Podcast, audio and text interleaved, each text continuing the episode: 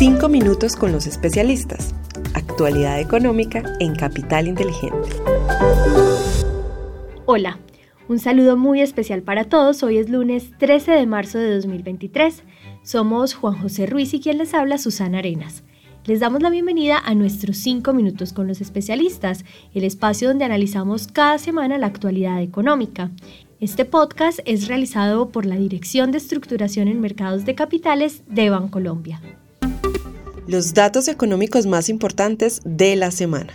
Los mercados financieros terminaron la semana con un alto nivel de nerviosismo tras la bancarrota del banco Silicon Valley por problemas de liquidez.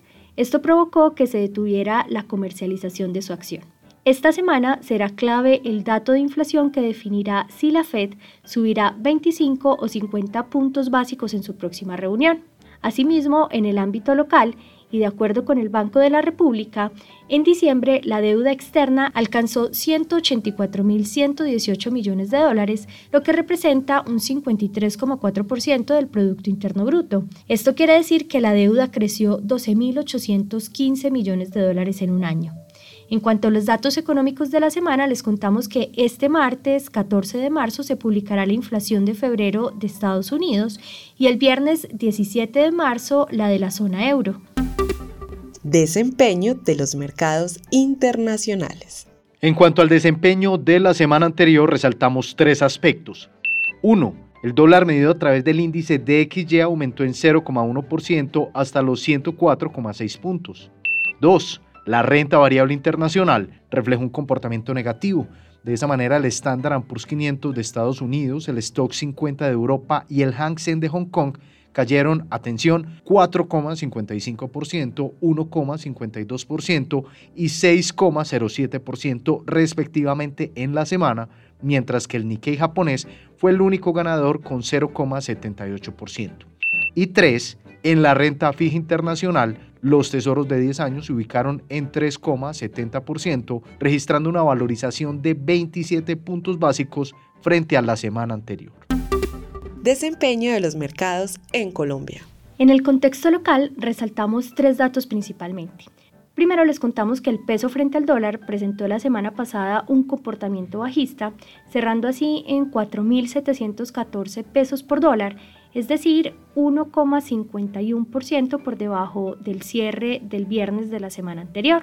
Segundo, les contamos que la renta fija presentó valorizaciones generalizadas en las curvas de testasa fija y VR. La curva testasa fija presentó una valorización promedio de 29 puntos básicos, mientras que la curva de referencia soberana en VR tuvo una valorización promedio de 12 puntos básicos. El tercer y último dato es que el índice MSCI Colcap tuvo un comportamiento negativo la semana pasada cerrando en 1.187 puntos, es decir, 2,2% por debajo del nivel de cierre del viernes anterior. Desempeño de los fondos de inversión colectiva.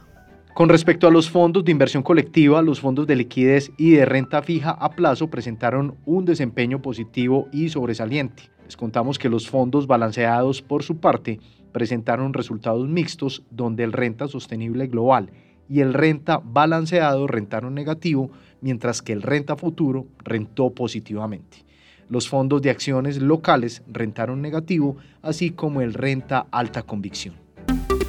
Oportunidades de inversión para esta semana. Para finalizar, les contamos que en la renta fija internacional mantenemos una preferencia por la deuda de más alta calidad crediticia del mercado estadounidense. En cuanto a mercados emergentes, seguimos prefiriendo la deuda soberana en dólares por sus primas de crédito más atractivas frente a activos comparables. En la renta variable internacional seguimos viendo un escenario de aversión al riesgo en el corto plazo, por ello hemos reforzado nuestra estrategia en corto sobre el Nasdaq y geográficamente preferimos la región emergentes sobre desarrollados. En el ámbito local, optamos por incrementar el plazo promedio al vencimiento de las inversiones a través del mercado de deuda privada de alta calidad crediticia. En el corto plazo, de 0 a 2 años, preferimos las inversiones indexadas a IPC e IBR y en las inversiones de más largo plazo optamos por los títulos en tasa fija. En cuanto al peso con respecto al dólar, esperamos que se cotice esta semana entre los 4.680 y los 4.820 pesos, con jornadas de amplia volatilidad. Finalmente, en las acciones esperamos igualmente volatilidad, así como el incremento en volúmenes el viernes 17. Esto estaría en línea con el rebalanceo del índice H. Colcel y los índices internacionales de FTSE. Bien, y de esta manera terminamos nuestro episodio de hoy, pero antes de despedirnos, recuerden suscribirse al informe semanal, el cual encuentran en el enlace que está en la descripción de este episodio. Gracias a todos por escucharnos hasta el final y les esperamos la próxima semana en un nuevo episodio de 5 minutos con los especialistas.